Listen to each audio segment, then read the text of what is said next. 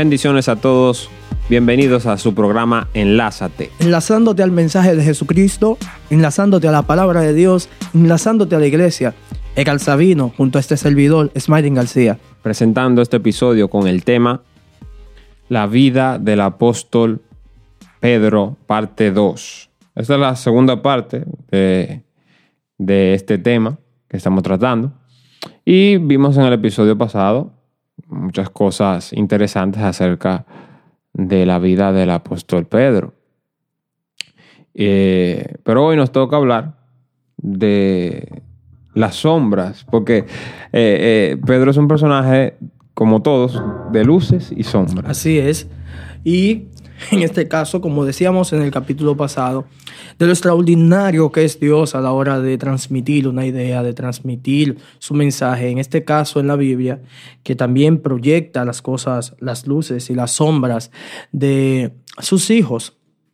Y hoy le ha tocado, quizás eh, no tan agradable para él, le ha tocado al apóstol Pedro que hablemos de sus sombras y bueno ¿Qué tal si en un momento determinado de nuestras vidas las generaciones futuras deben hablar de nuestras sombras, así como vamos a hablar de las sombras de Pedro? ¿Qué dirían? ¿Qué hablarán? ¿Cuál, cuál va a ser la reflexión? Porque a pesar de las cosas negativas que vamos a estar tratando del apóstol Pedro eh, hoy en este programa, no es para resaltar lo malo, como que lo malo nos da esa seguridad para nosotros seguir en el error, sino que las escrituras son muy claras y nos dan el consejo para nosotros poder entender que todo lo que está escrito es para nosotros adquirir sabiduría y saber cómo en el momento determinado actuar, sobrellevar la carga que Dios ha puesto su yugo, este yugo de Jesús sobre nosotros, que es fácil y ligera es la carga de nuestro Dios.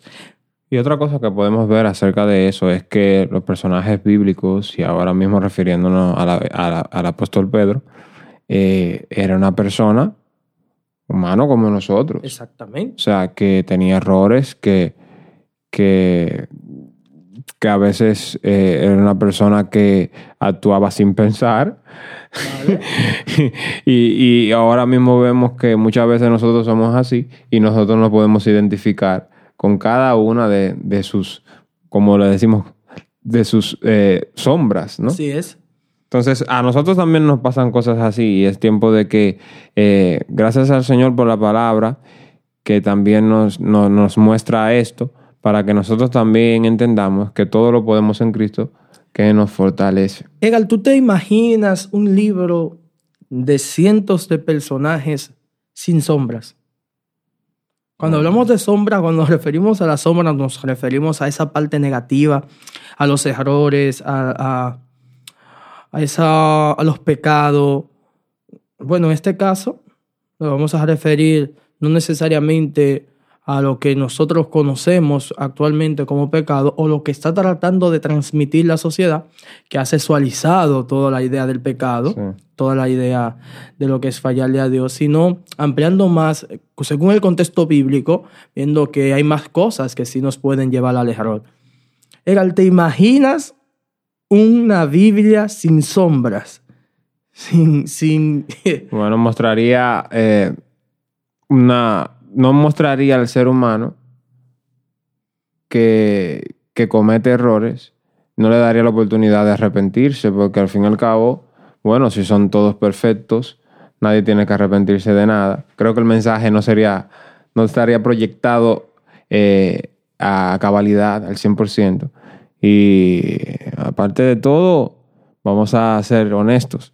Resulta mucho más fácil identificarse con los personajes bíblicos cuando vemos que, que son personas como nosotros, que son unos héroes de la fe y que nosotros también podemos ser héroes de la fe si ponemos nuestra confianza en Dios y no en nuestra eh, herencia humana, no en nuestra genealogía, porque sabemos que todos nosotros, como dice Pablo en Romanos, por cuanto todos pecaron están destituidos de la gloria de Dios.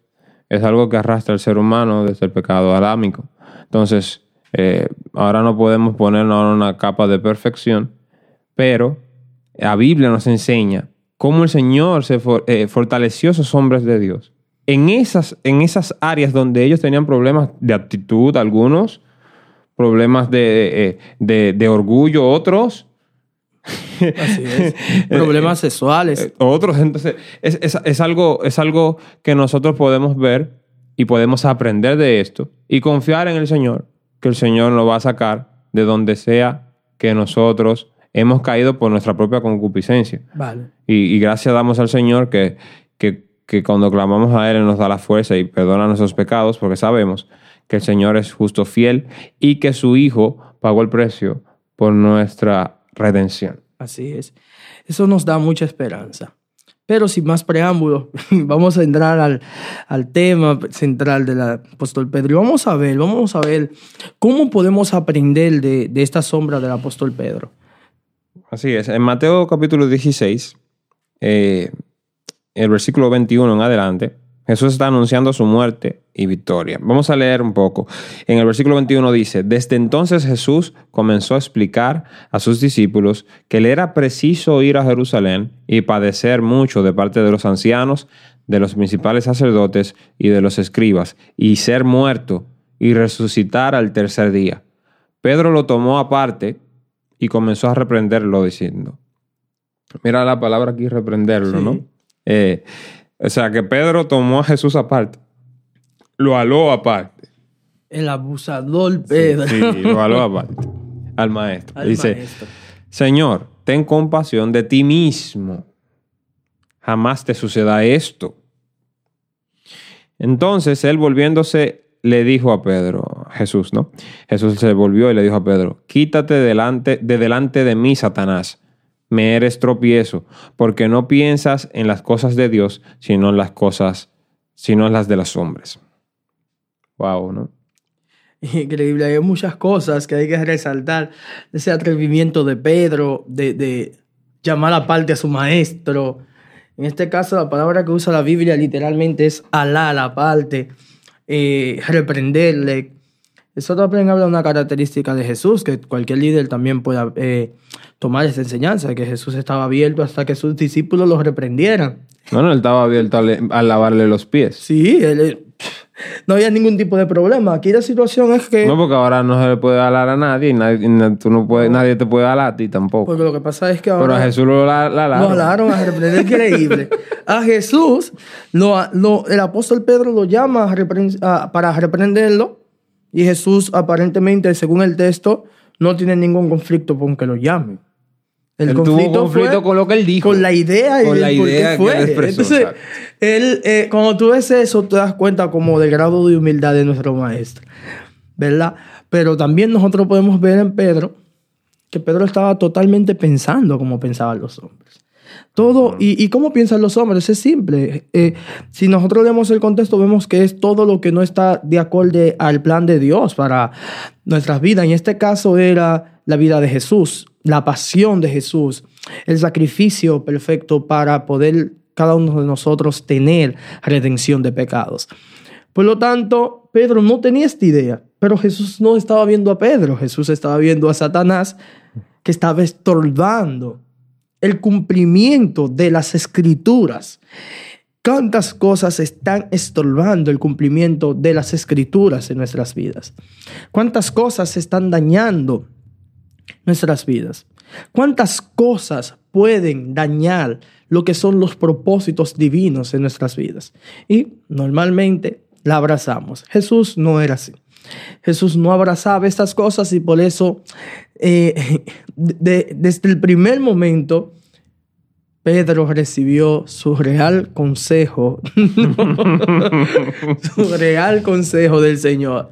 Sí, e- es algo, tú sabes, cuando, cuando el Señor le dice eso, muchas personas siempre se preguntan, ¿y qué fue? O sea, con Pedro, porque Jesús dice, apártate de mí, Satanás. Es que Pedro se volvió Satanás. ¿Cómo así, Smiley? Lo que pasa es que eso nos da enseñanza de que los cristianos también son influenciados por el Ah. enemigo y a veces nosotros queremos ignorar eso. Y es verdad, que en un momento determinado alguien puede ser una fuente de bendición, como lo fue el apóstol Pedro, que en ese mismo contexto, en, esa, en ese mismo escenario, recibe la revelación de que Jesús es, el Es Cristo. increíble que es el mismo capítulo. Es el mismo capítulo, el mismo don- escenario. Donde, donde él recibe la revelación de que eh, de donde eh, de quién es el Cristo, Sí, ¿verdad? todo. ¿Eh? ¿Quién es Jesús? Y entonces en el Jesús mismo está maravillado con eso. él, prácticamente- prof- él, él- él habla proféticamente Sí. y, y hace revela algo que el Señor, que el Padre dice Jesús le reveló. Y ahora, ¿a quién le reveló esto ahora? Ahora el diablo lo está influenciando. Eso quiere decir, ¿verdad? Que el ministro aquí, el apóstol Pedro, humano, en su, en su hombre carnal, ¿no? Eh, en su hombre espiritual fue usado por el Espíritu para revelar una verdad del cielo, pero también en su humanidad, por querer que pensar en las cosas de este mundo y pensar en las cosas de, que, que no le compete a lo espiritual y al plan que el Señor tenía con Jesús.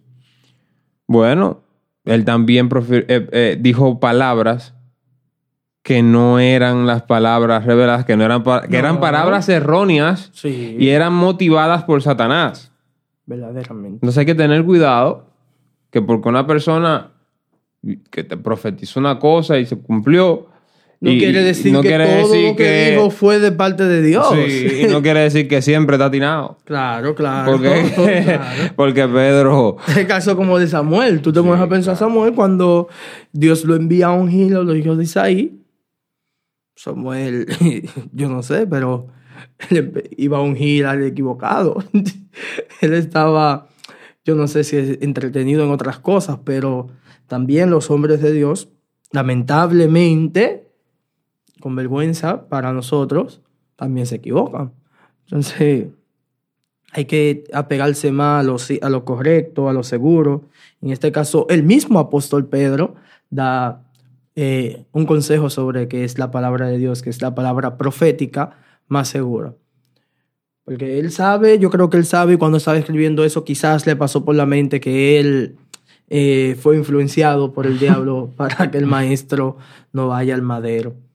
eh, es tremendo. Eso es mucho. Pero ese no es solamente uno de los episodios de Pedro que son así tan significantes.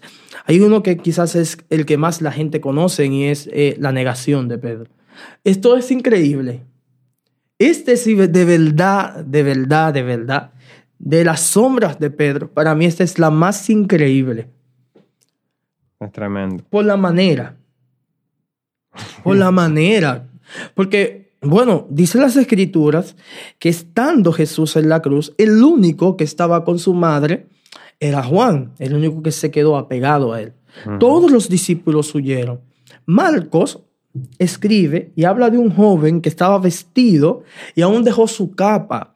Muchos, muchos teólogos y maestros se refieren que como este detalle solamente lo refleja Marcos, estaba hablando de él mismo en tercera persona.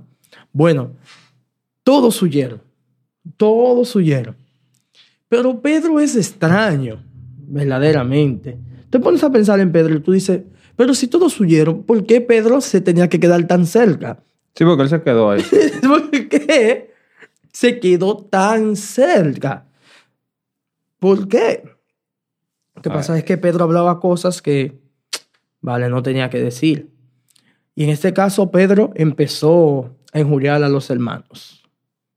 ¿Cómo así, Mario? Sí, Pedro empezó a decir, mira, Jesús le dice, porque todo es una conversación, Jesús dice, eh, ustedes eh, serán esparcidos, ciertamente me abandonarán. Entonces Pedro eh, sale y dice, yo, yo te voy a abandonar, yo voy contigo hasta la muerte. Ay, Jesús no le iba a decir nada. Si Pedro no entra, no hace eso, Jesús no habla lo- la negación. Sí, porque lo que pasa es que él se le fue la Él boca. fue que se le fue la boca y se puso mejor que los demás. Sí. Porque quizás él lo iba a negar. las probabilidades son muy altas de que sí iba a pasar. Pero no iba a pasar que ya de antemano tu maestro te iba a decir, tú me vas a negar. Mira, en Lucas 22, en versículo 31, dice, Jesús predice, Jesús predice la negación de Pedro. Simón, Simón, he aquí Satanás me ha pedido para zarandearte como a trigo. Pero yo he rogado por ti que tu fe no falle. Y tú, cuando hayas vuelto, confirma a tus hermanos. Eso lo habíamos hablado en el capítulo, en el episodio anterior de este podcast. Él le dijo, Señor, estoy listo para ir contigo aún a la cárcel y a la muerte. Pero él le dijo, o sea, Jesús le dice, Pedro, te digo que el gallo no cantará hoy antes que tú hayas negado, antes que tú hayas negado tres veces que me conoces. Esa es la, la, la versión de Lucas de, de, de, ese hecho. Y es, es, es impactante, ¿no? Eh, cuando vimos la película de Jesús, la, Sí, la, sí, antigua, ¿no? La que es basada precisamente en Lucas. Eh, vemos como esa, esa decepción que siente. Pedro, así como, como que se queda así, Así como que Se, como- se va a una orilla y se pone a llorar así. En ese choque de mirada Dios mío. de Eh. Eso para mí es lo más impactante de la Biblia, como de un hombre con Jesús.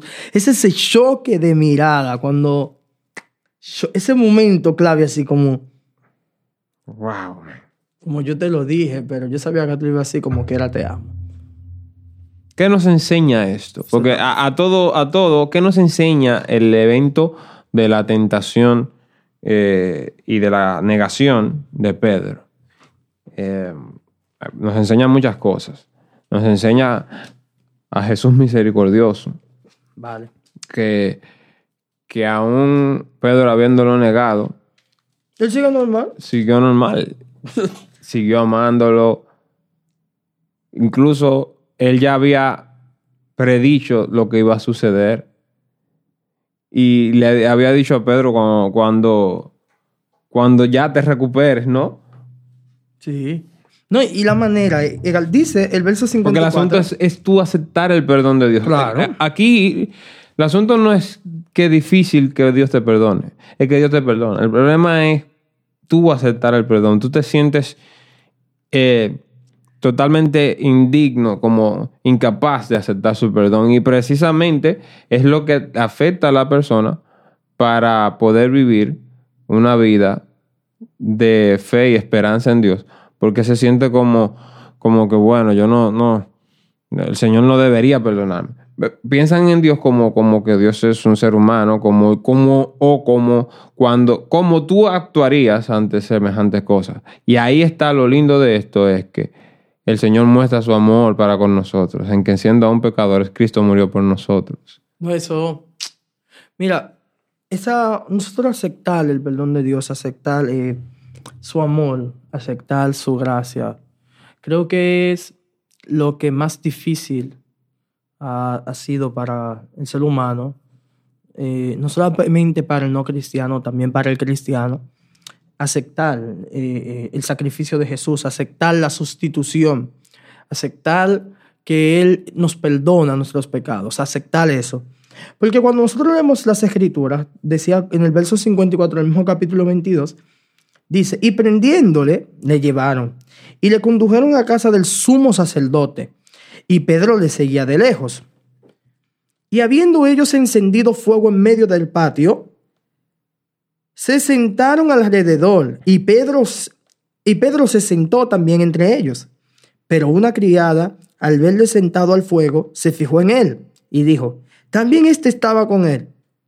Pero él lo negó diciendo, mujer, no lo conozco. Un poco después, viéndole otro, dijo, tú también eres de ellos. Y Pedro dijo, hombre, no lo soy. Como una hora después, otro afirmaba diciendo, verdaderamente también éste estaba con él, porque es Galileo. Y Pedro dijo, hombre, no sé lo que dices.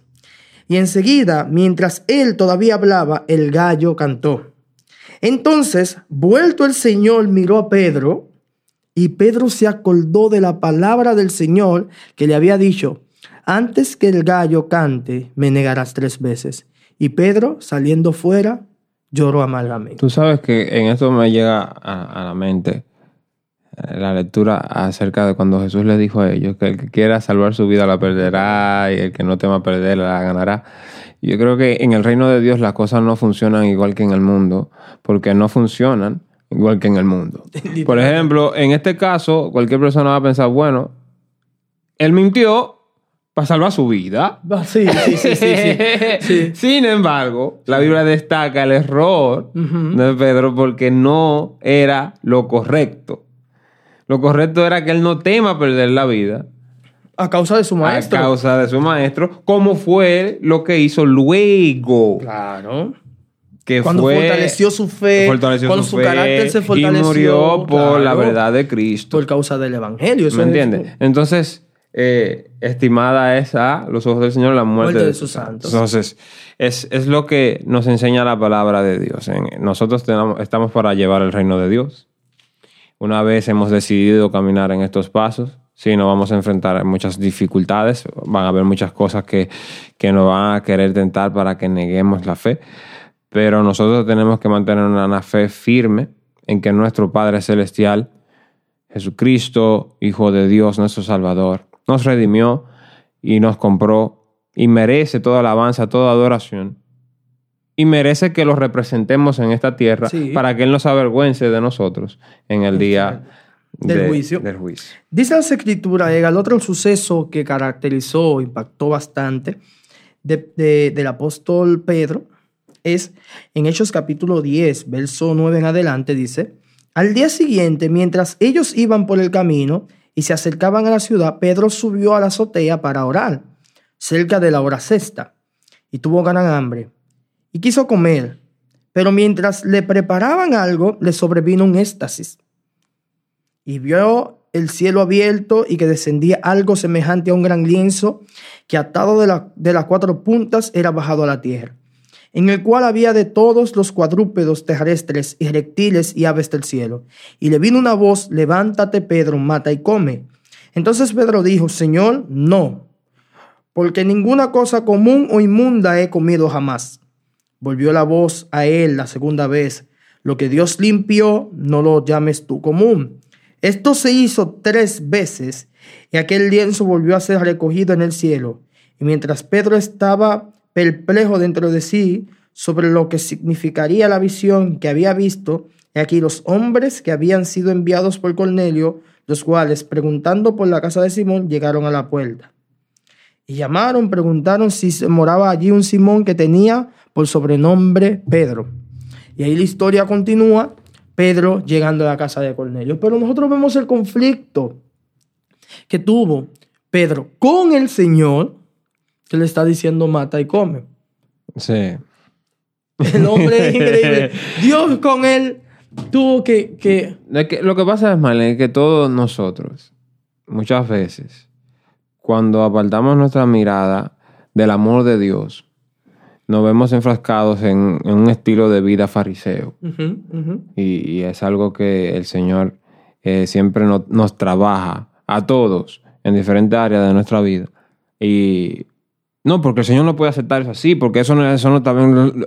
Hay cosas que, oye, que no son pecado y nosotros las hacemos pecado. Claro. Entonces, eh, en, en ese caso, yo veo eh, en Pedro ese, ese rigor claro, fariseo Claro. de, de, Claro. de guardar la ley por encima del que dio la ley.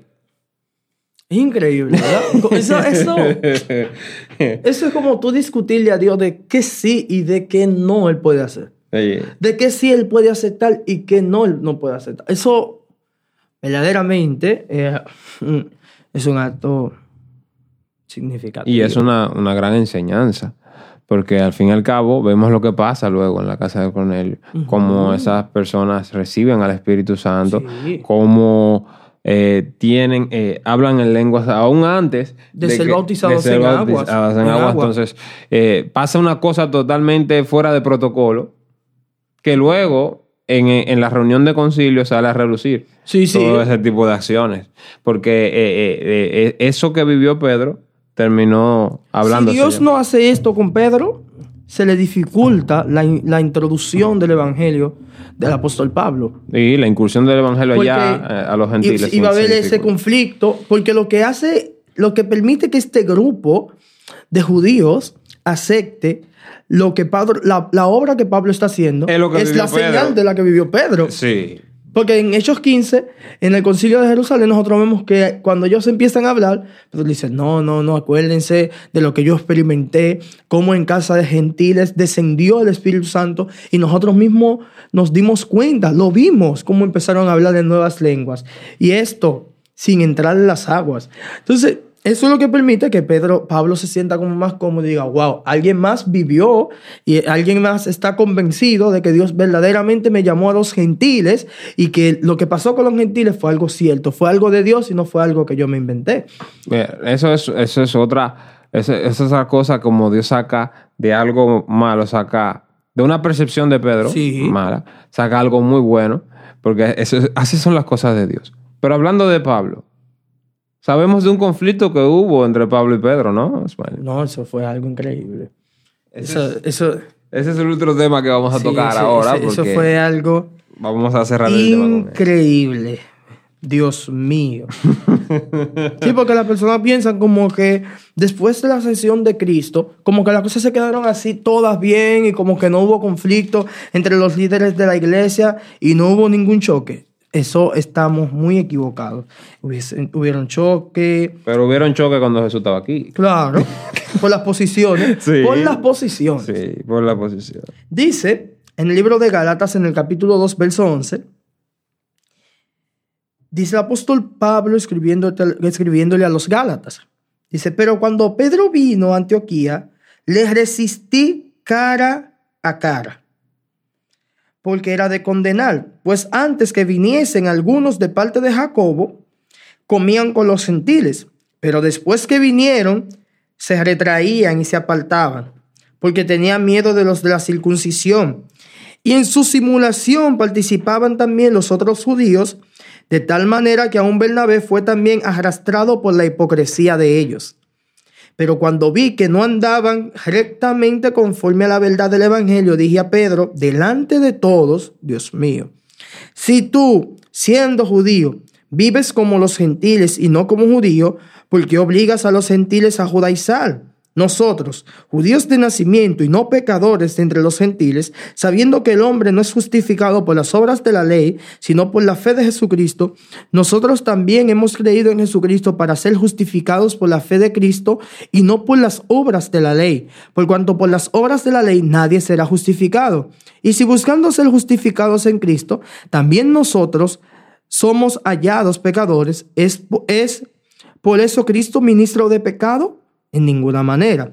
Porque si las cosas de que destruí, las mismas vuelvo a edificar, transgresor me hago, porque yo por la ley soy muerto para la ley, a fin de vivir para Dios. Con Cristo estoy juntamente crucificado y ya no vivo yo, mas vive Cristo en mí, y lo que ahora vivo en la carne lo vivo en la fe del Hijo de Dios, el cual me amó y se entregó a sí mismo por mí.